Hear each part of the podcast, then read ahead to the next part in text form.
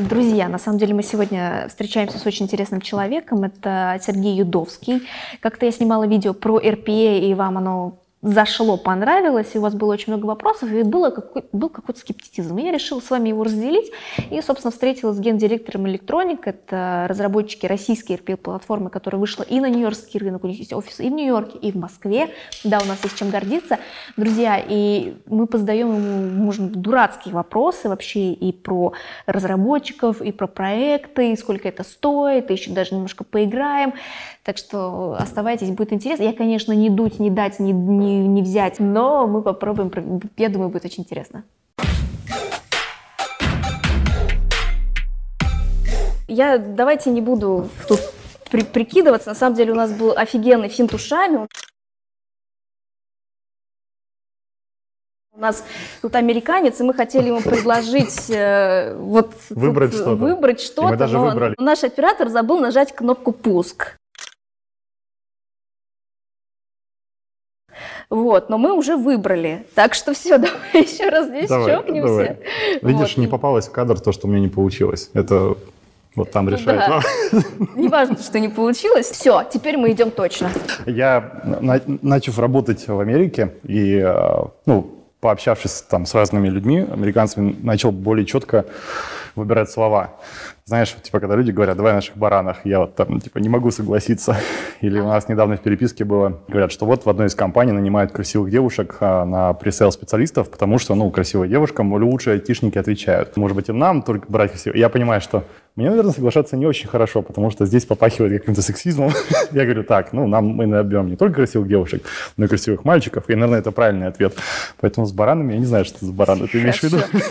Ладно, ну давай тогда. Тебе виднее. Да, ну я начну, а потом мы решим про баранов это или нет, хорошо? А? Давай. А, ты мне как-то в комментариях, когда про видео, да? угу. возвращаясь к тому видео, которое я снимала про RPA, написал в комментариях, что не совсем что-то корректно. Вот давай сразу с самого начала, что там было некорректно для... А, слушай, ну, понятно, что RPA Вообще, что такое RPA, да, это Robotic Process Automation, это роботизированная автоматизация процессов. Ни хрена не понятно все равно, что я перевел. Вот. А, очень тяжело это объяснить. Это когда программа выполняет полностью один к одному то, что делает человек. Зачем это нужно, тоже можно долго обсуждать, но, собственно, есть такая индустрия, она стоит сейчас там больше миллиарда, через, там, не знаю, 5 лет будет стоить там 8 миллиардов по оценкам, вроде бы. А, и то, что ты нагуглила про российский ландшафт, бесспорно, есть российский рынок, он был крайне, крайне э, поверхностный. Я понимаю, что об этом просто мало данных, поэтому ни специалист не понимает. Ну, во-первых, ты сказал, что есть только UAPS и CRI, Центр роботизации искусственного интеллекта. Это наша прекрасная компания, которую мы там сделали в 2017 году. И NFP, NFP я еще. NFP, да, но это консультанты, они чуть позже к этому присоединились, прям, прям, может быть, через месяц, но через два. Но вот на самом деле компании дохренище, которые внедряют. То есть ты просто так, так сказала, что их всего три. Нам, конечно, приятно, что мы туда попали, хотя мы уже давно не ЦРИ, а электроник но их крайне много, короче. Ну вот. Mm-hmm. И их было много, ну, год назад. Вот, mm-hmm. это, наверное, самое важное, что было подчеркнуть, потому что хотелось бы, чтобы люди видели что нет не трое, ну там не один там супер крутой американский бренд с миллиардами долларов на борту и там два сумасшедших русских там команды какие-то там бегают. На самом Такие деле, единичные это, ребята. Да, на самом деле это очень много, да, их уже Я делают. вот когда начала, в принципе, гуглить эту тему, да, их оказалось значительно больше, даже от тех компаний, которые я не ожидала, например, какой-то Роспартнер, угу. вот эти, которые Bittrex внедряют, да. да, мне сказал, что у вас больше нет СРИ, и ваш офис, но при этом вы теперь электроник, да, сайт да. СРИ все равно есть, есть. Конечно. Ну, куда его? Электроник постоянно ссылается на ЦРИ, то есть как, какой-то вообще фарш. При этом э, офис у вас все-таки есть и в Москве, и в Нью-Йорке, да. при этом электроник вообще, что происходит? Чё, чё, Слушай, ну давай сразу скажем, что это не пиар электроника, мы не платили пока еще за это видео. Вот. А, ну, если начать сначала, в 2016 году я начинаю потихонечку заниматься AMO CRM. Ты знаешь эту прекрасную компанию. Uh-huh. Вот, э, один из двух крупнейших CRM-систем, брендов CRM-систем в России, да и в СНГ, наверное. И у меня есть хороших знакомых очень много, как предполагает у руководителя. Один из знакомых мой а, сейчас это мой кофаундер, а, соучредитель, да, со-создатель а, электроника. Он жил, жил и живет в Калифорнии. Он мне звонит и говорит, слушай, Сергей, 17 год, начало, говорит, э, идет такая волна в Америке роботизации, новая тема. В 16 году она началась. И вот в 17 году, почти получается на заре, он говорит, вот присмотрись. А мы делаем лендинг. Мы вообще ребята, которые всегда продаем а, то, чего у нас нет. Есть, mm-hmm. в... То есть вы делаете лендинг именно по ЦРИ? Мы делаем лендинг про то, что мы можем делать роботов. Mm-hmm. Вот. А, не умея делать роботов, вообще ничего не умея. Вообще я всем рекомендую, кто начинает свой IT-бизнес, есть такое прекрасное выражение а, «fake it until you make it». Ну, не ври, ну, типа, ну, пока фальсифицируй, не, не фальсифицируй, да. что ты это сделал, пока ты это не сделаешь, пока ты это можешь. Тяжело, mm-hmm. конечно, это делать. Есть последняя история Тиранос. Вот э, слышал компанию, которая делала анализ крови с этой девушкой, которую называли Стив Джобс э, юбки. Сори, да. так писали ну, в этих... Было в потом очень да, ну, судьба, да, да не, мне казалось, что она все-таки хотела сделать. Это был не чистый фрод, а, но, блин, у нее не получилось. Но у нас получилось. То есть мы сделали лендинг, сказали, что вот мы можем делать роботов в России, все типа супер-пупер. А, пошли заявочки, и мы договорились с одним из э, банков, мы поехали на встречу крупных банков топ-20, и такие, ну, давайте попробуем. Подожди, подожди, это вот сейчас мгновение, это такая вот типа fake it till you make it, это тебе американский друг посоветовал таким путем пойти, или в Не, принципе? Мы, мы, всегда так делаем, мы всегда, всегда делаем. То есть мы всегда говорим, что у нас что-то есть, пытаемся это продать. А если не смогли продать? А, если... Не смогли продать, это делать не надо. Хорошо, а если не смогли сделать? Мы не беремся за вещи, которые мы не можем сделать. Ну, я не, хочу сказать, что мы можем сделать все, но а, любая проблема – это всего лишь время и ресурсы. А как вы рассчитывали а, сделать робота, если не было специалистов, которые делают робота? Ну, мы посмотрели, конечно, какие есть платформы. Поверхностно, естественно, мы не просто там вечером выпили пиво, такой делаем роботов, а послезавтра там спутниковые эти. Ну, естественно, погружались. Притом у нас, еще раз говорю, мы внедряли уже э, два года AMSRM. У нас была консалтинговая компания, которая входила в топ-20 20 интеграторов MSRM. То есть у нас была инфраструктура, мы все-таки не с нуля начали. Говорят, все супер, давайте попробуем, звучит э, интересно, у нас были какие-то общие слайды, вот, мы приехали и начали писать а, ребятам, производителям RPA.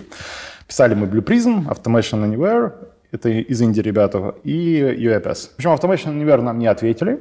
А Blue Prism нам сказали, что партнерство стоит 30 или 50 фунтов, тысяч фунтов стерлингов в год. Естественно, мы это очень дорого для теста. А, а UAPS сказал, ну, типа, что-то продадите, мы вам продадим лицензию. Ну, и плюс у нас есть, типа, trial version, ну, тестовая версия, mm-hmm. попробуйте. Мы такие, ну, все, типа, UAPS наш любимый вендор. А, мы начали с ним работать. И при этом не имея разработчиков? Ну, людей, которые ну, у нас были разработчики как таковые, да, то есть, естественно, у них там были какие-то курсы. Но смотри, разработка программных роботов э, в RPA, она выглядит, ты просто перетаскиваешь блоки, ну, типа, там, открой папку, э, нажми на кнопку сюда, там, сохрани файл. То есть, э, по сути, это сделано так, чтобы ребенок справился. Ну, ребенок, вот об этом мы еще с тобой поговорим, с, про разработку. Да, вот это вот... Ребенок с каким-то большим IT-образованием, конечно, и взрослый ребенок. Но, в общем, у нас такие дети были, и мы сами являлись, мы это сделали.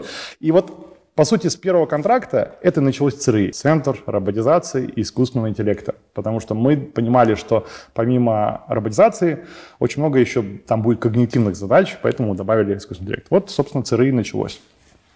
Так, и теперь, вот смотри, ЦРИ началось, и вот буквально недавно оно закончилось. Да, ну, проработало два года, а, мы продали примерно 300 или там 350 тысяч долларов суммарно лицензий и услуг, вот, а, и закончили. Вы, получается, выступали как вендор мы и как, как мы консультант? Мы, мы как выступали как партнер, интегратор и EPS. Были, у нас в одно время было самое большое количество в России обученных специалистов по EPS и вообще сертифицированных. Какой а... смысл тогда это было заворачивать? Двигаясь в сторону вот этих тестовых лендингов, мы сделали раздел на нашем сайте ЦРИ про электроник. Электроника, по сути, не было никакого. Мы просто сказали, вот, разрабатывается российская платформа. Конечно же, ничего не разрабатывалось. Но мы собирали лиды, то есть люди оставляли интерес на эту историю, мы получали этот, говорили, mm-hmm. ну, пока, типа, ничего нет, возьмите UEPS. А, но мы видели, что спрос растет. То есть много людей интересуются этим, они хотят альтернативы. Мы думали... Сейчас вот минуточку, я прошу прощения. У нас ничего нет, но мы такие, но, е... но у нас ничего нет, но берите UiPass. Вот, вот. Внимание, прошу. Мы, мы не говорили, что у нас ничего нет, мы говорили, что он в разработке. Пока еще нет. Ну И мы не соврали, но оно, оно появилось потом. Была небольшая манипуляция фактов, но Это ну, бывает. Честно, зато честно, да. Да, мы смотрим, идут заявки. Начинаем, есть такое понятие CastDev, да, кто из IT понимает. Мы начинаем CastDev этих ребят через интервью, типа, а что вам не нравится? Ну, есть UiPath, хороший продукт. И начинается там первое, второе, третье, четвертое, пятое. Да, то, что стало, в принципе, базисом отчасти нашего продукта текущего. Мы такие, м-м, прикольно, короче, в этом есть зерно. Сделали небольшой MVP, а, скачали а, с GitHub а, какую-то штуку, хрень, короче, Рора. Вы можете сейчас пойти в GitHub, вбить Рора, и вы будете, возьмете, угу. короче, основу для RP. Поставили наш логотип, вот так появился первый электроник. Мы его начали показывать. Подожди сейчас минуточку. То есть вы скачали с GitHub какую-то платформу, потому что я вот хотела перейти к моменту, кто писал вашу платформу. Не, подожди, ну сейчас все не так, конечно. То, что сейчас есть в электронике, там ничего с GitHub нет. Хорошо, ладно. По крайней мере, я об этом не знаю. Момент. Но до этого вы скачали, что это за Рора была? Это что такое вообще? Ну, это типа общий какой-то там плагин, который чувак сделал, который имитирует нажатие клики. Мы залезли в эту код, поставили туда логотип, еще другой логотип электроника, там, который мы там рисовали сами. А, и все, появилась платформа Electronic. Ну, это было, естественно, там, второй уровень фейка. вот. Но с этим э, вторым уровнем фейка мы начали пилот в Почте России. Просто. Давай, давайте похлопаем а, этому молодому человеку. В процессе этого пилота мы, в принципе, поняли, что на фейке делать пилот не получается. Выкинули нахрен вообще этот фейк. А, и в этот момент у нас появляется третий наш будущий кофаундер, который ушел недавно из Акрониса находится в таком свободном поиске, у него есть офер от Яндекса, достаточно неплохой, но у него есть там и деньги какие-то, то есть он, ну, типа, отдыхает, типа, устал пахать несколько лет в Акронисе тем лидом, типа, хочу отдохнуть. И вот давай попробуем. Такой, ну, типа, чуваку спортивный интерес, ты же знаешь этих айтишников, да? Непонятно, зачем они работают не из-за денег. Он такой, типа, ну, челлендж, да? И начинается вот именно уже нормальная разработка электроники, вот как бы какая-то архитектура устраивается. И он делает конкретно под задачу э, Почты России. И мы делаем эту задачу, решаем. Что, что дальше да, происходит? Мы делаем ряд э, проектов. Мы работаем э, с рядом банков. Э, еще появляется у нас Киви банк. Мы работаем с группой компаний ПИК, Магнитогорский металлургический комбинат, э, Технониколь компания, ну и там ряд еще достаточно таких крупных брендов. Там уже работают нормальные специалисты, там уже не фейк, там все хорошо, там системная разработка. Ну, не сложилось у людей впечатление, что все так плохо у нас было. Было только в начале плохо. И к нам приходит письмо из головного офиса UAPS. Уровень вообще проблемы. Какая-то маленькая российская компания, там 30 человек, вице-президент э, из головного офиса UAPS пишет, мы отзываем у вас статус типа партнера. И ЦРИ теряет статус партнера. Соответственно, ну, они не оставляют нам никакого выбора, как начинать разрабатывать собственную платформу. Они просто лишают нас деньгами. Мы понимаем, что у нас там впереди там, через три месяца кассовый разрыв. Ну, то есть людям платить нечего. Начинается э, сокращение людей, которые не могут участвовать в электронике. Перебрасываются люди, которые могут участвовать в электронике, в электроник. И начинается активная стадия привлечения инвестирования. То есть э, мы превращаемся, мы сразу позиционируемся как международный стартап и начинаем фандрейзить деньги и вот где-то в январе 2019 года, ну, текущего, я лечу в Нью-Йорк и 11 э, января зарегистрирован э, в Делавере Electronic. А 26 числа я открываю расчетный счет э, в Нью-Йорке, и 30 мы получаем первые деньги от инвесторов. Mm-hmm. И, собственно, с этого начинается а, вот все, что сейчас есть. А инвесторы, которые вложились в электроник, это чьи инвесторы? США, американские? Нет, это, это, или... это наши бизнес-ангелы. Единственное, что это инвесторы, которые имеют достаточно большой опыт инвестирования в американские компании. То есть мы изначально говорили, и это не, здесь не фейк абсолютный, здесь и личное, и желание, и амбиции. Мы хотим, чтобы как компания была международной. То есть мы не хотели быть лучшими а, в Москве или там в Москве, Петербурге или в России. Мы сейчас реально лучше. Я считаю, что по комбинации бизнес-подходов, партнерской сети, видения, а, гибкости мы лучший RP-бренд. Ну, это вот ну, мое решение. Я не скажу, что мы лучше, лучший продукт. У нас есть минусы в продукте. Безусловно, когда ты год разрабатываешь продукты и конкурируешь с компанией, которая 4 года, 5 лет, ну, естественно. Ну, вот. Но комбинация мы лучшие. Хорошо, тогда давай я еще раз вернусь к вопросу про вот эту вот начинку, да, кто, давай. вот как э, ваша платформа вообще идет по, по пути разработки? Это какие-то там, не знаю, 5-10 программистов, которые остались от ЦРИ, э, угу. на чем они пишут, что они делают, как это вот все вот это вот формируется? Ну вот смотри, ну во-первых, никто из разработчиков ЦРИ э, не пишет э, платформу Электроник, потому что разработчики ЦРИ, ЦРИ, они были разработчики на UAPS, они просто делали роботов на базе какой-то RP-платформы, они не умели mm-hmm. писать код в классическом виде в стеке, да. А, поэтому Михаил, естественно, это наш CTO и мой кофаундер, он сформировал отдел с нуля. Ну, то есть вырос сейчас это, как ты правильно говоришь, 5-10 разработчиков, и они действительно пишут платформу, есть еще аутсорс команды, а, которые закрывают часть других задач. Ну, в целом там достаточно большой то есть core, ядро, это мы сами делаем, те вещи, которые можем отправить лево-вправо, мы отправляем. Стандартная история, есть Jira, есть Backlog, есть э, треки внутри продукта, есть трек OCR, это система распознавания текста, по которой работает, есть трек э, кликера, то есть это угу. ну, робот, он нажимает на любые точки интерфейса, прям как человек, вот нашел, нажал. Ну, то есть таких треков много, по этим трекам э, продуктовым разбиты э, команды под команды люди, и этот треки потихонечку двигаются. Наверное, То есть здесь человек разбиты по каким-то кусочкам этой платформы, да. и каждый пилит свою часть. Да, да, да, да. А на чем пилит? Слушай, там есть что-то из JavaScript, что-то из C. Ну, в общем, здесь я начинаю врать. Ну, в смысле, я вот я не знаю, на чем они пилят. Просто я как бы услышала, да, все равно это какие-то стандартные языки. Да, да, да, безусловно. Да, все равно как-то получается. Вот да, не кажется ли тебе, что Получается, что вот эта шумиха вокруг RPA, да. к ней такой вот э, скептицизм, угу. потому что, по сути, получается, что вот это все те же стандартные программисты, угу. которые также каким-то образом пытаются все, ну, теперь, решить те же, теперь... те же абсолютно задачи, которые, собственно, Теперь я понимаю, к чему ты ведешь. Давай я тебе отвечу. А почему я лично верю, что RPA не хайп, кто-то называет это хайпом. Почему я верю, что за этим и за этим подходом будущее, не, даже не в частности RPA. Смотри, а IT, я думаю, ты понимаешь, оно сейчас во всех сферах жизни существует. Ну, если уж докуда оно не дошло, там оно точно будет в течение 5, ну, там, 10 лет максимум. Но разработчиков в мире не хватает. Подготавливать их дорого, это вообще, вот ты правильно сначала сказал, у них другой пласт вообще мысли, да, они по-другому там себя мир ощущают, и, и это прекрасно, мы все разные, diversity, вся фигня. Но бизнесу нужно решать задачи постоянно. Как нам помочь, условно говоря, мне вот человек, который примерно разбирается в, в процессах, пример, может написать небольшой код на TypeScript или JavaScript, но если мне открыть вот среду разработки, я закрою, скажу, не, ребят, до свидания, моя жизнь хочет, ну, хочет иметь что-то более интересное, чем это. Я так скажу лично для меня.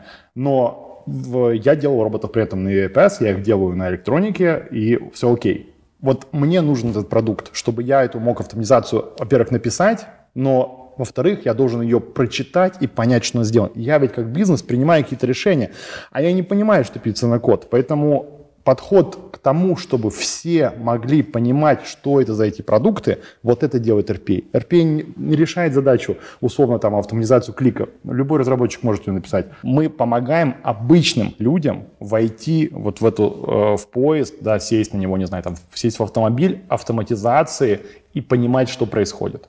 Вот, наверное, главный тезис. То есть решить вопрос автоматизации бизнеса без разработчиков.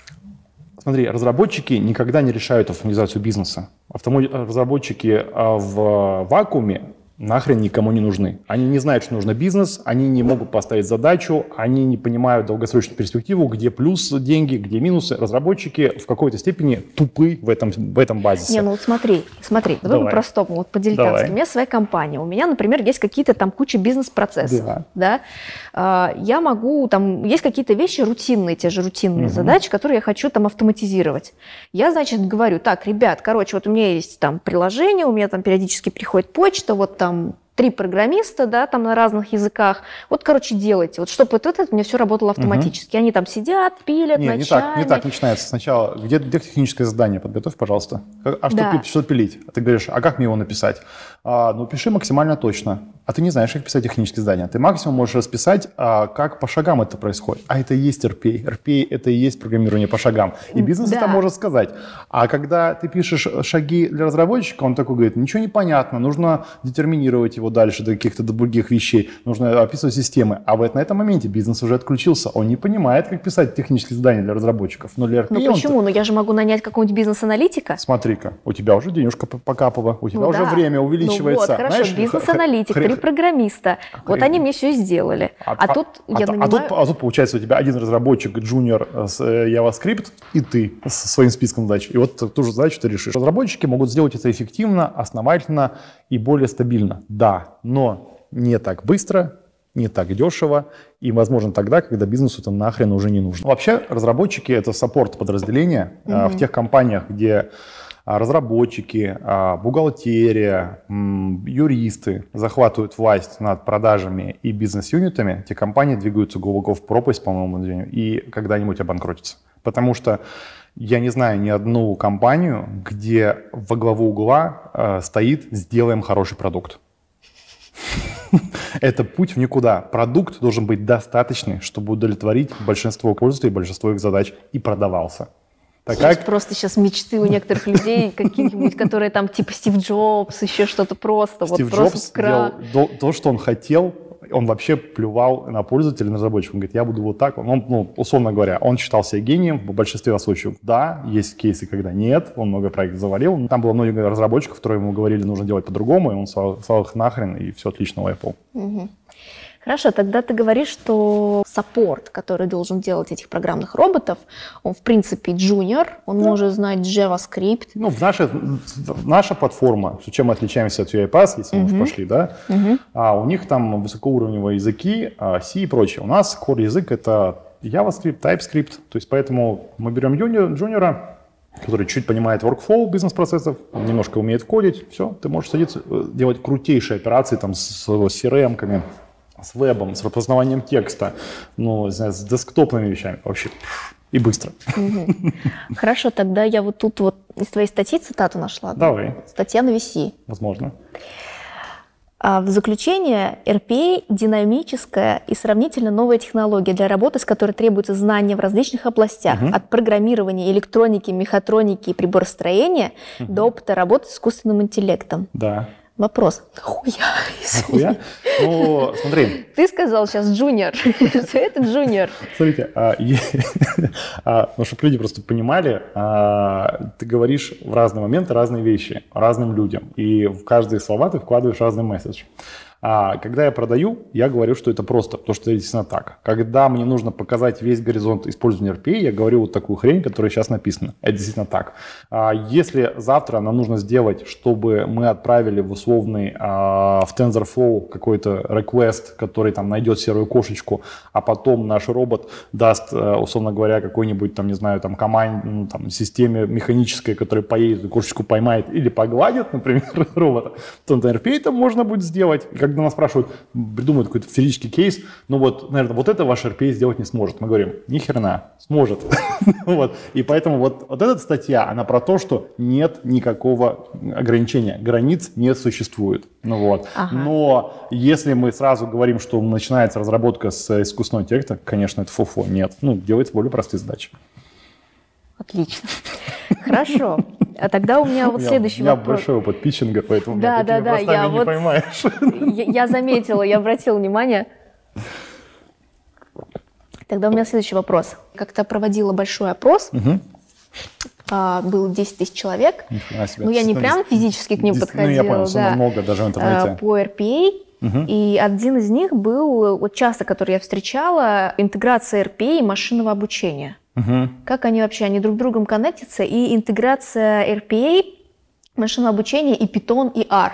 Угу. Вообще, как вот эта вот вся машина, она работает? Потому что если все-таки на классический RPA, который, вот те задачи, которые сейчас могу, распознавание текста, угу. это все-таки такие примитивные вещи. Согласен. А если запилить туда какое-нибудь машинное обучение, угу. там уже... Ну... ну, смотри, а что такое ну, RPA сейчас в большинстве, там, в большинстве кейсов. Это условно, ну, там, робот, который работает по условиям. Да, нет, или. Да, это классические там, вилки, которые происходят. И ты из этого делаешь гигантскую вещь. Помочь тебе автоматизировать твою задачу, ну, как бы сможет RPA достаточно много. Но есть вещи, где а, реально принимается решение на основании выводов.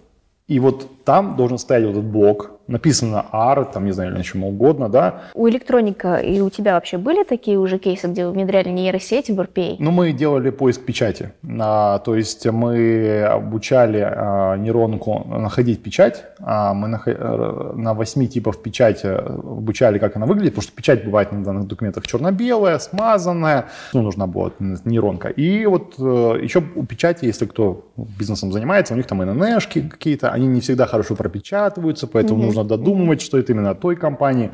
Собственно, мы делали вот такую историю. Приходил документ, блок нейронки смотрел, стоит ли там печать, а, понимал, какая это компания, совмещал, что действительно ли печать компании совпадает с тем, что указано в документе, и дальше уже простой, простой логикой что-то с этим документом делал. То есть вот, наверное, один из кейсов таких. Угу. Слушай, э, если все-таки, вот как в моих представлениях, да, если это RPA, угу. роботизация какого-нибудь бизнес-процесса, да. вот я, например, человек, сижу за рабочим да. местом, да, у меня какие-то там, я не знаю, я проверяю постоянно почту, я хочу ее роботизировать. Угу. Да? Если я внедрю в этот RPA, в свой скрипт какую-то нейросеть, которая, например, может э, э, самообучаться и еще отвечать за меня, хорошие письма, да, да писать да, какие-то да, там, да. я не знаю, так что ну, это вживую, это же ведь, ну, как бы интересно, и получается уже как-то немножко даже страшно. Нет, я не думаю, что ничего страшного, но просто надо понимать, что такое RPA. RPA — это это, ну, там, все наши там э, конкуренты говорят, что это новый тип сотрудников, digital workforce, да, цифровой сотрудник, все такое. А, да, возможно, к этому придет, но надо понимать, почему RPA а, будет эффективен именно вот в, в цифровом сотруднике. А, потому что у него будут возможности нажимать на все кнопочки, как нажимает человек и к нему присоединится что-то вот такое, что, о чем ты говоришь, какой-то искусственный интеллект, если его можно так назвать, который будет им управлять. Но сейчас пока такого нет. Такого нет, а, ну, иначе мы бы об этом уже бы услышали очень. Любая компания, которая это сделает, будет рубить миллиарды, потому что, ну, блин, бизнесу дать возможность, э, не знаю, там, вот, есть центры АЦО, а, центр обслуживания, общий центр обслуживания, по-моему, расшифровывается. Там сидят тысячи людей, которые делают очень разные операции, но, блин, они там когнитивные. То есть там нужно на основании письма что-то понимать. И я думаю, блин, компания бы там типа Норникель или еще кого-то, который владеют, они бы скупали бы это решение, естественно.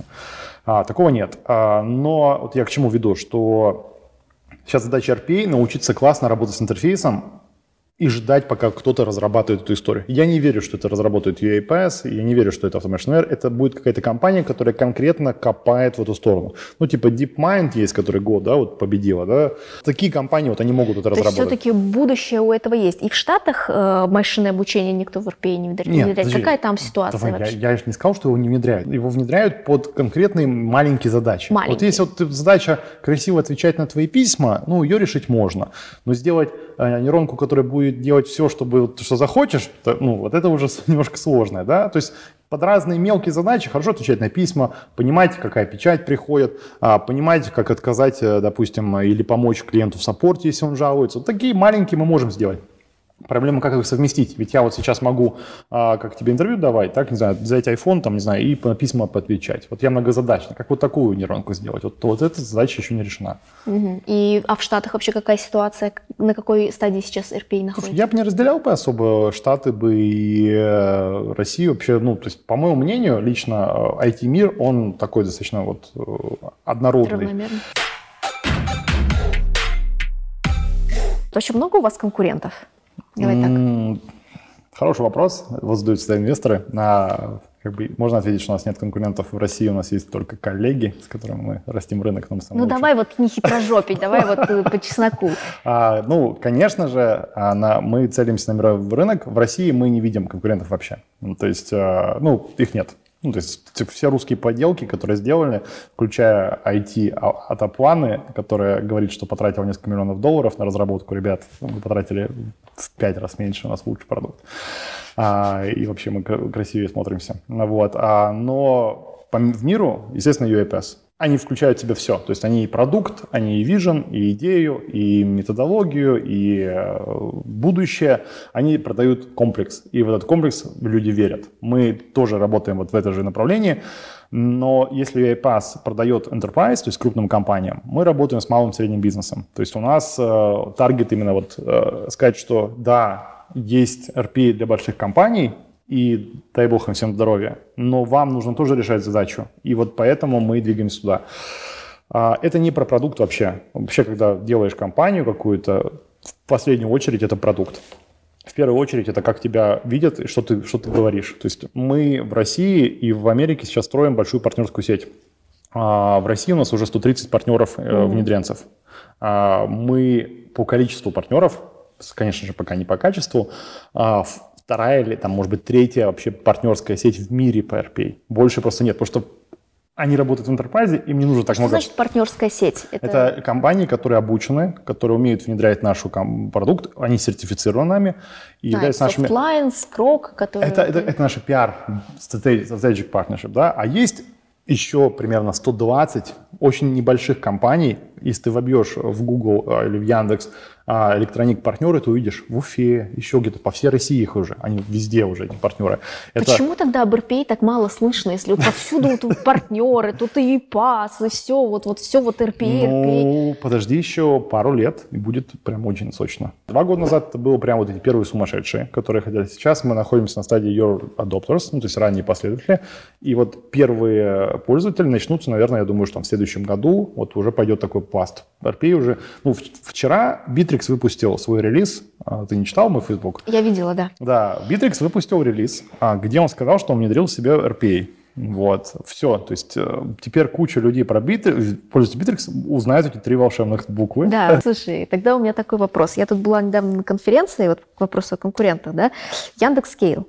И там у них как-то вот немножечко они затронули тему RPA угу. и э, говорят, вот мы благодарим наших партнеров и смотрю там красивыми зелеными буквами электроник. Да? Вот это, да, Серьезно? да. Круто. Там же Аплана были, там еще и другие, там много других угу. еще партнеров. Угу. Там нормально так конкурентно. Что вы для Яндекса? Как вы там встретились и на, почему они вас благодарят? Мы знаем людей. Это наша работа, знать людей. То есть это просто так, типа, ребят, замолви там словечко Нет, нет, нет, подожди. Мы единственная в России платформа, первая, которая внедрила Яндекс распознавание текста в себя, ну, внутри нашей платформы. То есть у нас Vision, есть... Яндекс Vision, да? Micro, да, Microsoft у нас есть распознавание, у нас есть Google, у нас есть Яндекс и Эбби. Это конкретно стратегическое партнерство, основанное на, на пользе обоим компаниям, росте. Просто когда я говорю, что мы знаем людей, это не значит, что мы там просим и как-то используем нечестно. Просто мы знаем, кому можно подойти и положить очень хороший офер технологический. Как бы, как, какой бы у вас ни был прекрасный продукт, какой бы у вас ни был там еще что-то, вы должны знать, знать, кому вы должны принести это показать. Вы должны знать людей, с которыми нужно сесть, просто выпить кофе и сказать, ну смотри, вот у нас охренительная штука, у вас охренительная штука, давай сделаем еще больше охренительную там штуку. Он говорит, блин, точно круто, давай. Mm-hmm. Поэтому мы соединяемся со многими вещами, у нас идет диалог и с Яндексом по их voice speech recognition Алиса. У нас идет mm-hmm. еще mm-hmm. и ряд других там известных компаний, я не буду называть, чтобы конкурентам не палить. вот. Это много историй делаются, и когда я, когда говорю, почему об этом будет известно там, в следующем году, к концу, потому что сейчас, по сути, по всему миру создаются вот такие анклавы, вот этих подготовок, откуда пойдет максимальный рост. Возможно, вы никогда и не узнаете, как конечный пользователь, что это делает RPA, потому что мы всегда остаемся на бэке. Допустим, мы продали не могу сказать, какой компании, в США. Угу. А, они что-то делают. У них это делают люди, они расширяли свой бизнес, они используют сейчас роботов наших ElectroNeek, угу. но не хотят из этого делать публичный кейс. Мы спрашиваем, я звоню, говорю, почему, там, сэр, типа, ты не хочешь, ну, типа, прикольно же получилось, у тебя реальный эффект финансовый. Он говорит, смотри, если я скажу, что у меня роботы, то я не смогу такой же большой прайс брать со своих клиентов, а. потому, потому что они поймут, что я трачу на это фиксированно, я не нанимаю людей. Поэтому я ему продолжаю говорить, как будто у меня много людей по старой прайсовой модели, а работают у меня уже не люди, роботы. Я получаю gap в доходах, и у меня все ок. Поэтому, вот возможно, как, да, про, RPA, да. про RPA будет очень мало часто вот из-за этих вещей, потому что никто не хочет говорить, что нас пересадил на роботов. А много вообще бизнесу э, срезает костов э, внедрение RPA? Ну, смотри, мы, мы не видели пока ни одного кейса массовых сокращений под RPA. Мы срезаем найм, то есть вот чего сейчас убивает RPA, больше людей не нанимают. А из каких сфер? Ну, это, безусловно, все, что связано с документами и финансами, это все, что связано с аккаунтингом, это все, что связано с э, какими-то проверками, внутренним аудитом и все такое. Как обычно происходит? Когда нам приходит, говорит, смотрите, у нас рост загрузки, и мы понимаем, что надо нанимать людей. в России часто то, что денег нет, ну, типа, хотелось бы меньше потратить, потому что не, не, экономика у нас не так быстро растет. А в Америке они да, считают, как повысить эффективность. Ну, то есть два запроса. И мы говорим, можем предложить вот так вот. И обычно это идет как раз кейс. Ого, если типа пилот оказывается хотя бы минимально эффективный, все, скейлим, ну, увеличиваем. Угу. Просто я вот тоже, знаешь, у тебя одну, а, один момент прочла интересный. Ты написал, да, в своей статье, что предполагается, что технология RPA должна заменить рутину и увеличить эффективность работы компании. Так вот, у меня здесь два вопроса. Давай. Первый. Должна заменить рутину. То есть это откровенно пиздеж. Такое вот Не такое знаю. прикрытие, такое прикрытие. Я вам тут заменю рутину, но по факту, по факту бизнесу mm-hmm. выгодно э, ну, просто убирать людей. Это вот такой страшный сон, страшный сон. Ну, смотри, человек, который бизнесу выгодно, давай ответим на вопрос, убирать людей всегда.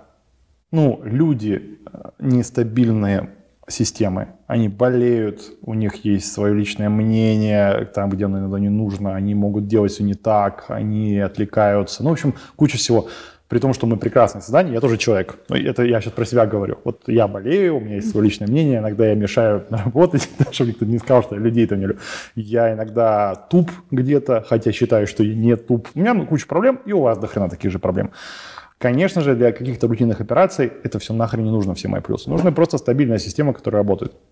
Поэтому станки, различные там, карточки, интернет, все прочее, это вот вся вот эта череда, которая идет, это не началось не сейчас RPA, это и не закончится завтра. Это будет всегда. Надо просто привыкнуть, что неэффективные вещи технологии будут забирать. Проблема в том, что сейчас технологии стали выходить так быстро, что люди не успевают переучиваться. Ну, то есть... Э, ну, это такая сейчас э, очень обсуждаемая тема. Да, да, да, да. Это, конечно же, минус. Но это не остановишь. Не буду делать это я, я сейчас не оправдываю себя. Я к тому, что мы делаем прогресс, мы его двигаем. А прогресс, он постоянен. Поэтому вот. разрабатывайте роботов, чтобы быть над Типа того, типа того. Системой, типа того, да, иначе вот занимались документооборотом. Ну, смотри, роботы очень, ва- очень важно, как к этому относиться обычному человеку, который вот столкнулся с автоматизацией. Причем обязательно с роботом. Автоматизация сейчас, ну, ты знаешь, херова туча. Можно, там, CRM убивает, там, какие-то автоматизации 1С тоже много убивал. Сколько бухгалтеров было уволено в 90-х после того, как шло 1С? Я, раньше отделы бухгалтеров реально были, там, по 20 человек сидело.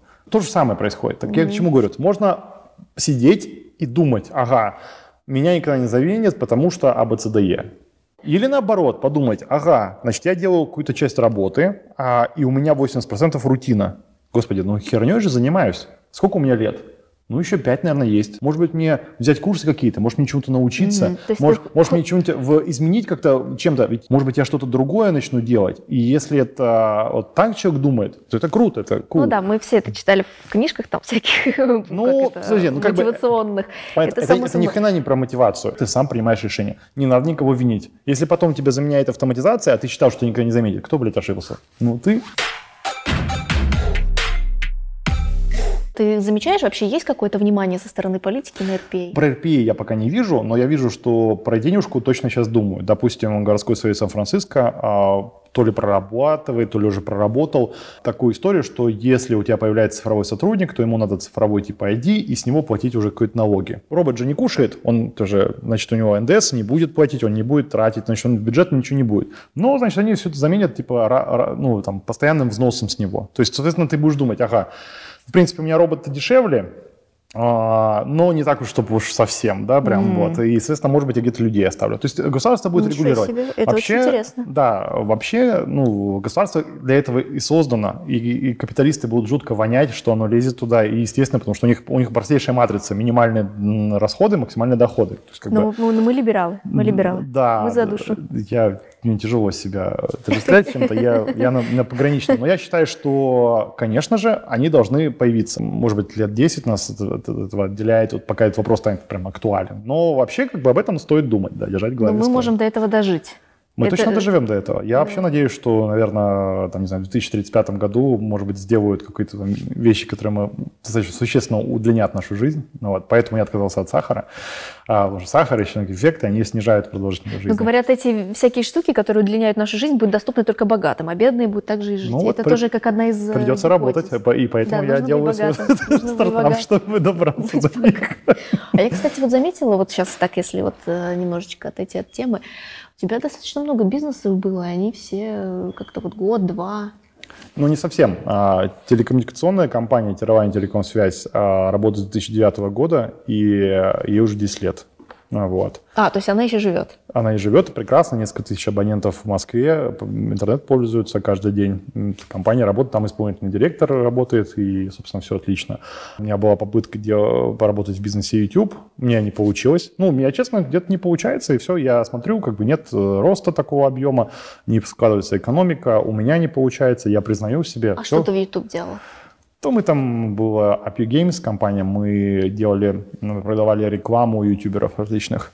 Mm. Вот, э, игровым студиям. Я просто люблю игры. Достаточно. Mm-hmm. Сейчас mm-hmm. уже меньше играют.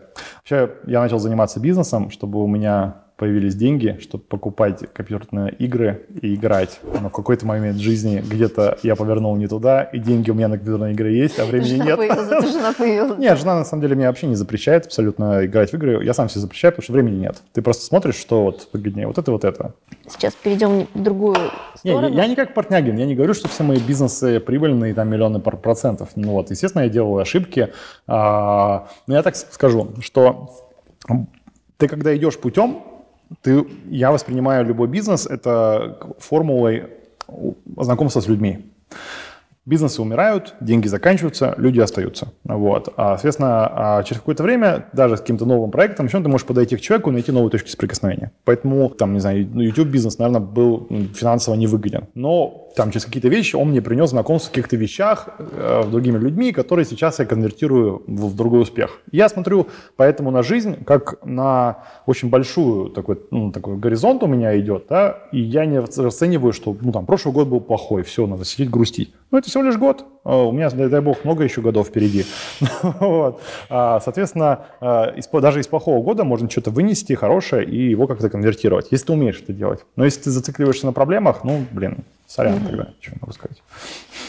Хорошо, давай тогда немножечко сейчас э, перейдем в другое направление, чуть-чуть. Ну, как такое, наверное, уже интересная моей аудитории с точки зрения внутрянки. Они э, разработчики, как ты знаешь, многие из них технические да, специалисты, да. их будут очень сильно волновать. Сколько стоит разработчик? RPA э, здесь и Ну, джуниора за 50 тысяч э, рублей, наверное, можно здесь посадить. Я думаю, прям совсем начинающего 120, наверное, вот такой прям хороший middle будет. А если ребята поработали в компаниях KPMG и все такое, просто даже посидели рядом с проектом, понюхали, как разрабатывается, они будут просить 200-250 тысяч. А почему они э, требуют больше? И почему? Потому ты что, наймешь такого? Потому что на погонах больше засечек и все, типа.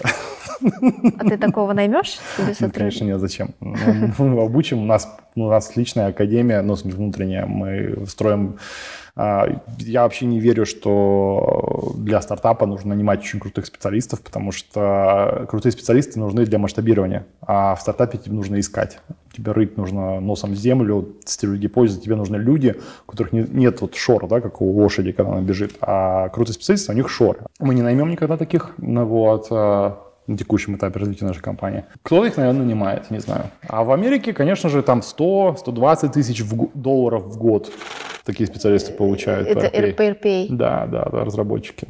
А, а почему? Их, их много вообще там? Их, Может, там конкуренция? Го, голод большой везде, и в России, и вообще и в Америке. Ну, зайдите, не знаю, если вы умеете разрабатывать на RPA, если вы пройдете UAPS Academy, Academy, и если вы еще тут пройдете, можете пойти на unsplash.com, это фриланс-биржа, еще какие-то, и вполне себе там по 40, э, по 60 долларов в час задачи можно находить и разрабатывать, в общем. Ну, получается, даже если я не обладаю каким-то техническим бэкграундом и, в принципе, как-то более-менее менее... Не, ну тут технически, ну, джуниор хотя бы, будь где-нибудь, хотя бы джуном, да. Хотя хоть джуном. что-то хоть, не знаю, там больше, чем Hello World, умей писать. Вот эту вот схему я уже примерно поняла. Если я джун на RPA, мне, собственно, развиваться куда? Куда я могу развиваться?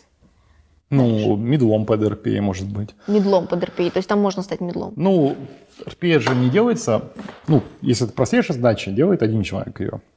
Если задача чуть посерьезнее, там 2-3 человека. Значит, появляется тимлид. А, конечно же, у RPA, если мы говорим про средний бизнес, то есть необходимость взаимодействовать с бизнес-пользователями. То есть появляется какой-то там аналитик RPA, да, который mm-hmm. это делает. Если у тебя 5-6 роботов, а, то мне нужно управлять, появляется архитектор RPA. Там расти очень много можно куда. Мне кажется, я уже хочу пойти разработчиком RPA. Вообще я инженер, программист с У тебя получится. Да. Да. Думаю, что там... Думаю, что я, лох, что ли? Пойду RPA разрабатывать. Вот этот джуниор, как он должен на вас выйти? Вот э, ты говоришь дефицит э, специалистов. Вот Мгм. вы разместили вакансию там, на, ХХ, на ХХ, да, какую-нибудь? Да? Или вот как МИГ там, ищем на стажировку людей. Ну, если Что, зайти- вот что он должен сделать? Ну, какой-то RPA, какая-то роботизация, чего, вообще мне пихать? А он там вышел там с какого-нибудь программистского университета. Если я говорить о начинающем специалисте, потому что ну, взрослым я совета не дам, они уже сформи- сформировавшиеся личности и ну, в общем, как бы принимают решения самостоятельно, часто глупые абсолютно. И я вот расскажу, как не, не стать вот таким глупым человеком, если ты приходишь к работодателю. Ты должен не ставить под сомнение то, что тебе говорят. Очень часто IT-специалисты приходят с каким-то жестким бэкграундом, и ты им рассказываешь что-то, а он говорит, нет, все не так. И вот ты вот подумай просто с другой стороны. Ты пришел в компанию, с тобой разговаривают руководители. Они ни хрена не самые умные, конечно же. Но они рассказывают тебе про вижен всей компании, которая вот, она вот это делает. Там куча людей, они могут заблуждаться, конечно же. Но у тебя какая цель? Доказать, что самый умный? Ну, просто если сразу скажешь, что нет, ребята, я не в это не верю, все не так, ну, разговор в этом же момент закончится. Потому что с человеком, который не верит в то, что ты делаешь, никто работать не будет. То есть все-таки бывает такое, происходит, что специалисты, которые приходят к вам на собеседование, допустим, да, вот Да. увидели вакансию, они ставят пацаны, что, что вот это вот, вот это вот. Чё ты Ну, они, говорят- они говорят, на самом, ну, типа, да, я понимаю RPA, да, мне просто нужны деньги, но на самом деле все это херня. Ну, собственно, все как бы на этом моменте собеседование постепенно начинает, мы начинаем А много его свар- таких? Таких немного, на самом деле, людей. В большой части люди достаточно адекватные. Мгм. А, но вот так делать не надо. Даже если вы реально в это не верите, дослушайте до конца. Просто, ну, вы, вы заблокировали себе 45 минут, там, не знаю, час, ну, просто послушайте. Может быть, людей получится вас убедить, может быть, что-то расскажут. И у меня знакомый есть юрист в США, который, к которому обратился в WhatsApp, который попросил ему сделать документ, а у них тогда не было денег, по-моему, WhatsApp это был. И они ему предложили акции. Вот мы эти акции дадим. А он говорит, вы никогда не станете дорогой, поэтому я хочу взять э, кэшем, ну, типа наличными. Они ему где-то нашли деньги, дали кэшем. Сейчас WhatsApp стоит очень дорого, его купил вдруг. И тогда бы он получил там несколько десятков миллионов долларов за вот эту одну операцию, которая у него была два часа. И вот это очень интересная парадигма, что не надо говорить, что у людей не получится. Часто а, ты будешь, ошибаешься, вот, и у людей получится. Соответственно, всегда да, пожелать удачи людям, потому что ты не знаешь, что, может быть, через полгода ты будешь работать в другой компании, которая будет партнериться с этой компанией, этот чувак тебя вспомнит и скажет, а, ты говорил, что мне не получится ни хрена, у меня получилось, я не буду с тобой партнериться никогда. Ну да, а, в- а- а в- а в Штатах вообще, вот когда ты проводил собеседование среди айтишников? Ну да, было дело. И в чем отличие вообще ментальное айтишников в Штатах и айтишников здесь? Там в людях отличие. Минус в России лю- люди не читают вообще про компанию, которую они идут. То есть такое ощущение, как будто всем посрать, где они будут работать, они только две вещи. Ну там, подожди, типа- вот здесь как бы еще немножечко оправдано. Здесь какая-то непонятная штука RPA. Да нет, они вообще не знают. То есть, говорят, вот мы, вы, ну, стандартный вопрос на нашем исследовании. Вы почитали, ну, в какую компанию вы идете? Нет? Типа, ну, я даже не загуглил вас, ребята, типа, ну, вы же видите, у нас вакансия, типа, почитайте про RPA, это наша там вторая строчка, что ли, потому что мы, мы знаем, где мы работаем.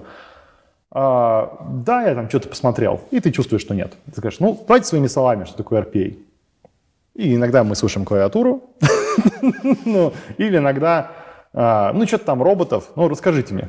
То есть в Америке люди приходят, они скроллят, где работают, они часто даже говорят, о, блин, я читал твои статьи, погуглил. Ну, то есть они там персонали смотрят, они начинают понимать, они понимают, что если они придут в компанию, они проведут там, ну, там несколько лет и будут тратить там 8-10 часов. Это, блин, больше, чем ты будешь с семьей своей тратить, чем, там, не знаю, с друзьями каждый день. То есть это, это что-то такое, что тебе должно быть окей с этим. А, а если у тебя там где-то не окей, то нахрен там работать.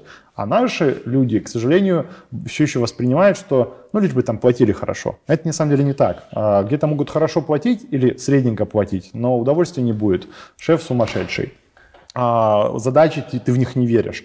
И эта штука будет пожирать тебя изнутри очень долго. В итоге ты и специалистом не станешь, не вырастешь, и нервы расшатаешь, и денег не заработаешь. И нахрена вот это все. Поэтому mm-hmm. не узнают, это первое.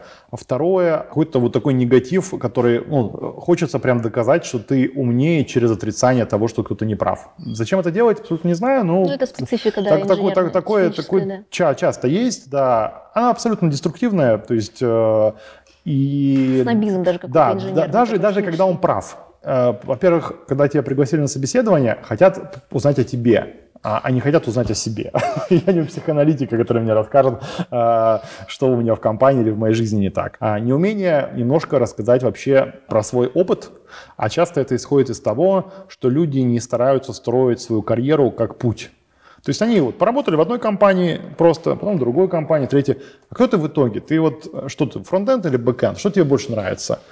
Ну, не знаю, я могу и то, и то делать. Не, ну то и то делать, это мы понятно. А расскажи, что тебе нравится. Ну, то есть, вот, и вот приходится раскачивать. Потом ты узнаешь, что вот здесь, э, ну, там, не знаю, ему больше прет, э, здесь у него больше опытов, а там он вообще даже вечером что-то пилит свой какой-то внутренний проект для себя. И я такой, о, прикольно, совместим его. То есть, это мой интерес. А у американцев как? Они рассказывают, что я делал такие-то какие-то проекты, такие-то были успешные. Нет, но вот, вот это, здесь мне прям понравилось, здесь я еще пошел сам на курсы купил, да, я здесь это. Ты понимаешь, ага, значит, чувак, допустим, э, условно говоря, на фронтенде, по разработке там форм, все такое здесь. М, пометим. Значит, у нас какая задачка есть. Это начинается вот мэтчинг, да, то есть бизнес начинается с, ну, составляться с тем, что есть у тебя хорошее. Конечно же, если у тебя есть задача, чтобы людям понравился ты, если у тебя задача просто прийти, и ты считаешь, что компания дохрена, и что это за компания, что я должен еще им понравиться, лучше не ходи на собеседование, не трать свое время. Просто интересно, получается такая разница, что наши IT-специалисты, они, в принципе, не знают, что хотят, у них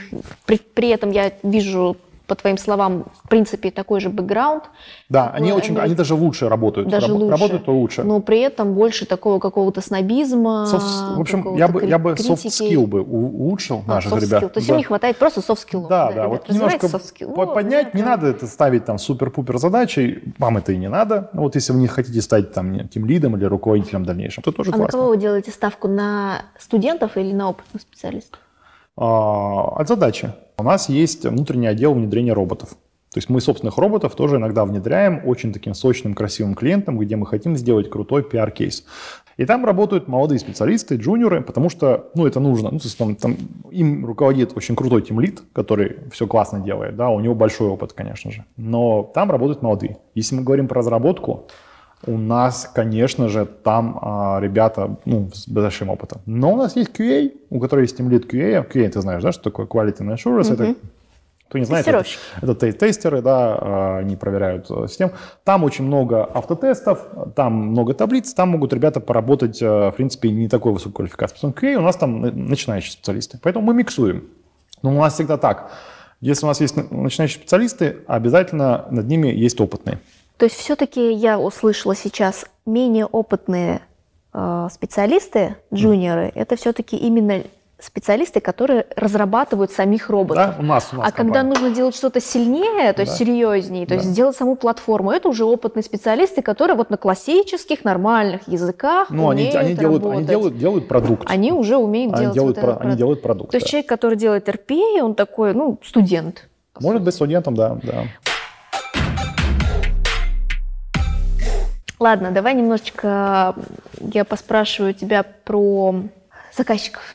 Сколько стоит проект для ну, российской компании? Сколько? Ну, смотри, мы работаем на... Я сейчас буду говорить про наш сегмент, малый и средний бизнес. Я не буду говорить про enterprise, там проекты могут доходить несколько миллионов. Э, enterprise к вам обратился, обращался вообще? Конечно, обращается, да.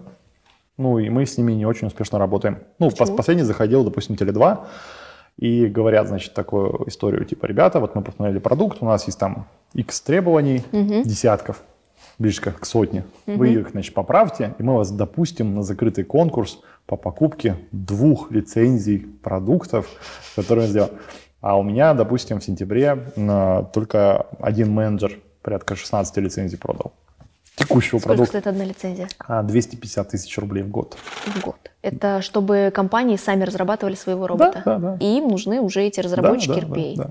И поэтому вы запускаете свою онлайн-школу, которая начнет их... Конечно, конечно, да. Поэтому нам не нужно делать там для EPS и все прочее. Нам нужно делать, чтобы наши пользователи могли масштабировать. Потому что мы понимаем, что одна компания никогда не остановится на одном роботе, если все хорошо. Угу. Она возьмет второго и третьего. А сейчас мы рекорд наших продаж – это 4 робота в одну компанию малого и среднего бизнеса. Угу. Понятно, что какой-нибудь банк купит 10, но мы не работаем в Enterprise, поэтому для нас рекорды чуть ну, по-другому смотрим. Сколько стоит один робот? У нас есть разные партнеры. У нас есть ребята, обученные, допустим, ИПшники, там 2-3 разработчика, и они достаточно грамотные. Они могут поработать за 150 э, тысяч проектов, за 200, например. Да? Угу. А, есть компании среднего уровня, где уже появляется менеджмент и все такое а, там, да, 250-300 может доходить. Есть э, у нас, ну, типа, вот ты говорила, первый бит у нас партнер, у нас мы с KPMG ведем переговоры. Они все медленные. Э, с PwC я подписывал договор партнерский, угадай, сколько месяцев? Ну, Полгода, наверное? 9. Обалдеть. Ну, я, я близка была. Да, 9 месяцев еженедельного диалога. Вот, э, вот для этого нужны топ-менеджеры, чтобы ты на третьем месяце не сломался. Ну, я понимаю, о чем ты. Да, да вот. А, по, поэтому как бы там может быть доходить до полмиллиона и миллиона проекты. Да. Вот, допустим, первый бит выставляет на 700 тысяч, ну, там, Это сколько э, времени занимает разработка такого робота? Ну, не, да, до двух месяцев. Разработка, на самом деле, занимает... Полмиллиона до миллиона? Разработка занимает не так много времени, а много времени то есть люди не сидят два месяца, не пишут код, да, там как котик, да, вот. а, на что тратится время? Во-первых, выделение а, среды у заказчика. Заказчики максимально, когда они делают первый робот, они не готовы к RPA. А, и для них кажется так, вы там что-то разработаете, как классическая разработка, потом присвете код, на сервере его задеплоите и запустите. Ну, это не так. Нужно выделить виртуальную машину, поставить на нее все продукты программные, обеспечить уровни доступа чтобы там этот виртуальный сотрудник Digital Workforce заработал. Э, это часто там тратит время. Поэтому первый проект всегда идет очень долго. Ну и там просто, там просто сидишь и ждешь. Когда а, через две недели выделят вот эту лицензию. Ну, хорошо, ждем. То есть разработка не идет два месяца. А реально из всего, там, не знаю, двухмесячного цикла, ну, да, разрабатывают 2-3 недели. 4. А потом идет сдать. Разработка, разработка робота 2-3 недели да, для да. полмиллиона, миллионного проекта. Да, да, типа угу. да. Ну, если продадите, да. Вот. Я, знаете, айтишный проект может стоить бесконечно. Вот всегда спрашивают, почему там что-то стоит 100 тысяч, а что стоит на миллион. На самом деле нет никакой разницы в конечном результате, что будет это. А заказчик платит такие большие деньги за то, чтобы на проекте не столкнуться с какими-то проблемами. Когда компания большая, она изначально видит весь pipeline, как будет делать разработки. Она помогает заказчику не делать ошибок, которые делать не надо. Когда команда небольшая, ну там начинающая, она берет мало, но заказчик, когда покупает такие проекты, он не должен радоваться, что он купил дешево, потому что он обманул большую компанию. Нет, он купил а, участие в решении проблем, которые у него будут, потому что ему никто не поможет. Молодая команда, скорее всего, будет эти ошибки, ну, там, набивать mm-hmm. шишки вместе с ним, и он будет с ним. Поэтому ты или экономишь деньги и тратишь свое время, которое тоже стоит денег, ну ты с этим окей, да? А, или ты наоборот говоришь, я, у меня есть деньги, я не хочу на это заниматься, я просто вот вам деньги, вот ТЗ, через полгода результат, ребята, вот. И, наверное, вот так выбирают. Часто просто, когда мы внедряли CRM, была проблема, что заказчик думал, что он денег платить мало, и времени потратить мало. Так не бывает. Вот. Поэтому у нас на, на разный кошелек есть угу. и разные как подходы. Макдональдс. Вот смотри, ты разработал вот эту да. вот платформу. Да. да. Дальше начинаешь продавать лицензии. Да. Она уже окупилась? Форму? Конечно, не, не окупилась. Ну, смотри, мы продаем лицензии и увеличиваем RR. Да, это Annual Recurrent Revenue, годовая выручка, mm-hmm. постоянные платежи да, по, по подписке. И наша компания инвестиционная, мы хотим захватывать рынок России, Индии, США, сейчас работаем еще с Франкфуртом, Франкфурт, Франкфуртом, господи, и Лондоном. А, конечно же, то деньги, которые мы потратили, а, их недостаточно, и мы не окупаемся. Мы сейчас глубоко убыточные в этом плане. Мы а, растим при этом количество пользователей, которые будут потом через, через год, через два нам постоянно платить mm. деньги. То есть наша модель увеличения количества пользователей платящих. Вот что мы делаем через какое-то время наши капитальные инвестиции будут снижаться, потому что мы уже будем присутствовать на одном рынке, на втором. У нас не бесконечное количество наем, наем сотрудников будет идти. И в какой-то момент это... То пере... это такие вложения на будущее. А если да. все-таки не выстрелит? Что значит не выстрелит? Ну, ну уже, не выстрелит, например. Подожди, ну, уже, РП про, подожди, уже продукт покупают, это раз, да, а платформы есть уже А пользователи. через год появляется какая-нибудь новая платформа с машинным обучением, да и давайте, все. Все может быть. И все, и Все может быть. Для этого есть э, управленцы типа меня и других людей, которые должны будут принять решение, чтобы этот бизнес сохранился. Если мы справимся, хорошо. Если не справимся, мы обанкротимся, и это будет печально. Я не могу... Ну, не будем о грустном. Не Слушай, будем. я- все я- будет отлично. Я, я не, Всё могу, не могу отлично. предсказывать будущее, я могу лишь сказать, что я, не знаю, взял на себя обязательство быть готовым к будущему и как-то с ним взаимодействовать. Все. Начну немножко издалека. Я очень долго проработала в государственных компаниях, непосредственно разработчиком, инженером, да. И там я столкнулась с тем, что очень такая вот э, проблема, связанная с неким закостенелым мозгом внедрения каких-то новых, новых вещей, Мгм. то есть э, каких-то инноваций. Мгм. Вот скажи, пожалуйста, это чувствуется на RPA, когда ты внедряешь, например, в Штатах, и когда ты внедряешь здесь? Когда ты приходишь, например, в крупный банк или какой-нибудь средний банк и говоришь, слушайте, ну вот здесь такая крутая штука, а там какой-нибудь там совковый мужик этот бизнес держит. Я так скажу словами главы маркетинга Microsoft Россия, где я был на конференции недавно. Он сказал очень жесткую вещь, поэтому я его цитирую, но я с ним согласен. А, Он говорил также партнерам Microsoft, которые продают а, Azure, ну, это облачный сервис, еще там ряд продуктов, и э, там у них типа были проблемы при продаже. А, И он сказал, говорит, вот есть такая проблема, вы с ней знаете, все такие, «М, типа, да, конечно. Он говорит, «И вот как вот вы, наверное, уговариваете их, да, там что-то думаете, там факты им приводите, таблицы, они такие, да, да, мы там разработали различные там роудмэпы, как это все бороться. Он говорит, я вам что предлагаю? Просто подождать. Говорит, или эта компания изменится, и станет вашим клиентом, или эта компания умрет, потому что другого варианта нет. И он говорит, типа, не парьтесь, просто дайте им или измениться, или умереть. Клиентов достаточно, работайте с другими. Вот такой был посыл главы маркетинга подразделения Microsoft. Это очень, кстати, интересно. да. Я полностью согласен, что если человек сидит закостенелый, ты ему рассказал, он в это не поверил, ты рассказал еще раз, он не поверил, просто встань и иди дальше. Он не последний человек в, этом, в этой стране, с кем можно А будет... сталкивался вообще, когда... Да, да, да. Часто да. сталкиваешься? Ну, я не сказал, что часто, на самом деле, на тех позициях, где э, сидят люди по цифровым всяким инновациям, что такое все-таки люди более такие открытые к идеям, а, они могут э, не иметь, знаешь, есть подразделения по поиску новых продуктов или в разных крупных компаниях, да, или в госиках. И если там люди пробивные, там должен быть пробивной человек, потому что у него должны быть ресурсы, тогда хорошо. Если же там посадили хорошего человека, который во все верит, но ресурсы ему не дали, и наверху сидит какой-то другой человек, который сказал, Вася, иди отсюда, уже достал там своим этим, у тебя есть бюджет, там, закупай мелкий и, и просто молчи. Такое тоже бывает. К сожалению, вот это печальная история, когда отдел по поиску новых инноваций создают для профанации, по сути. Типа там что-то они там троем, там четвером что-то ковыряются, а наверх это не идет. Ну, я, ну, это, видел, да, это частая история. В, вот, я даже видел, не буду называть эти компании. видел такое, но при этом вот э, мы были э, в компании э, крупном инвестиционном холдинге, и там был такой каком? человечек, А- Атон называется Мгм. компания, вот, и там вот прям он все это посмотрел, у него есть бюджет, потом пришли топы, мы так пообщались. Ну, в общем, я видел, что вот у человека есть ресурсы, и в него верят, и он еще пару проектов каких-то успешных там сделал, и они еще и типа, ну, прикольно, оказывается, там могете. Вот. Собственно, вот я думаю, что это меняется. А были государственные компании клиенты? Да, у нас есть государственная компания Какие? одна клиент. Я не буду говорить, потому что мы увели его у ЮЭПАСа. Но если уже увели, контракт Ну, подписан. мы там сейчас делаем кое-что. Такая, Да, мы с ДИТом, Департамент информационных технологий Москвы, а, раб- работаем. Вот. Но с ними все работают, они очень крутые. Слышала, что да, департамент вот этот вот, он очень такой... Вот они прям вообще, то есть это, ну там, не знаю, зайчики прям супер. Ну, То есть я у них там был, у них там всякие там плакаты типа роботы делают работу лучше, что-то чем люди, там типа такой, у них там все такой фан, прям я там зашел, фу, классно. Вот, кстати, госорган, но при этом уровень. Вот. И есть еще ря- ряд локальных, которые мы там сами работаем. А у России очень четко проводит свою э, методологию цифрового суверенитета. Что такое цифровой суверенитет? Это страна может себе позволить иметь собственные продукты, развивать их и не зависеть от кого. Допустим, Европа цифровой суверенитет потеряла. Это полностью э, вассал США. Они используют американские продукты, компании, все такое. Можно много о чем говорить. но У них есть какие-то внутренние сервисы, но у них нет своего Яндекса, у них нет своих там каких-то других IT-продуктов. У нас даже свое такси есть, Яндекс Такси. А в, условно, в Европе там Uber рулит. У них нет каких-то местных таких историй.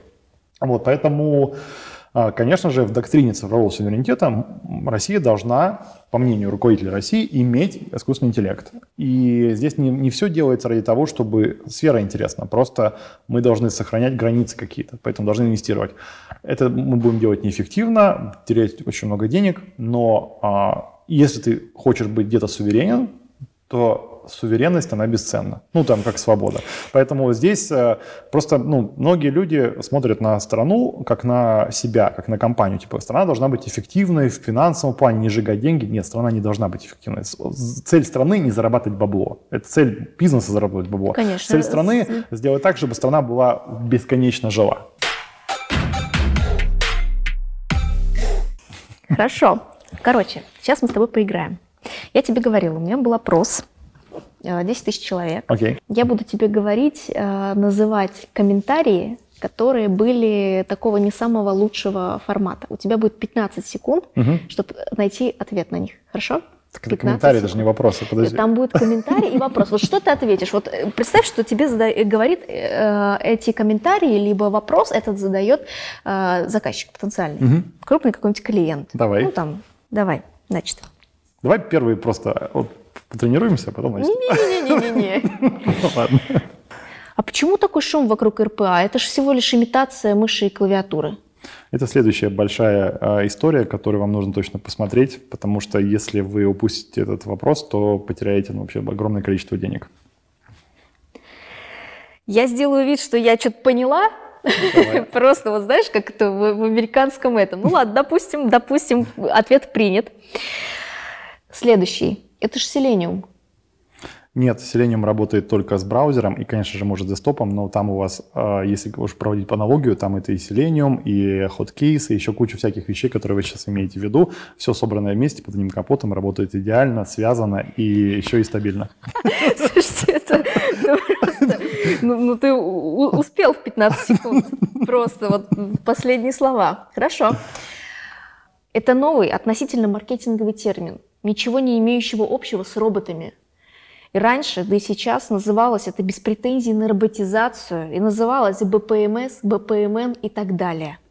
Да, по БПМН, БПМС, конечно же, это все называется, но в БПМН БПМС включено а, работа человека, а здесь мы полностью все заменяем автоматизацией. К сожалению, то, что вы назвали, не решало прошлую задачу, а сейчас мы полностью весь трек заменяем роботами. А что называть роботами, конечно же, вы можете много чего сказать, но все, что делается не человеком и автоматически, это и есть роботы.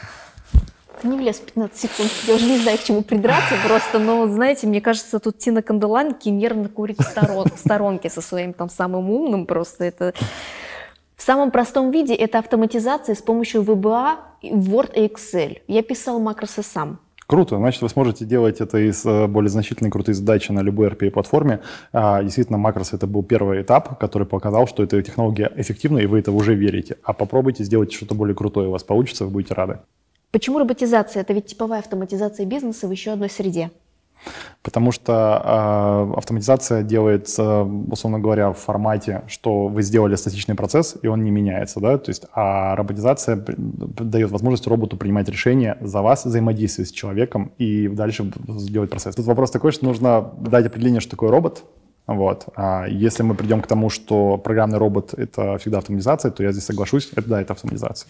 Хочу сказать, что очень было приятно с тобой побеседовать. Спасибо. Это было очень интересно. И я хочу тебе еще раз пожать руку. Спасибо. Давай еще раз чокнемся на, на дорожку.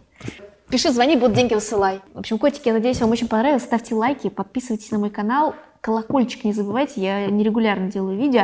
И еще не забывайте прошарить видео, там, пошарить и не забывайте, что люблю.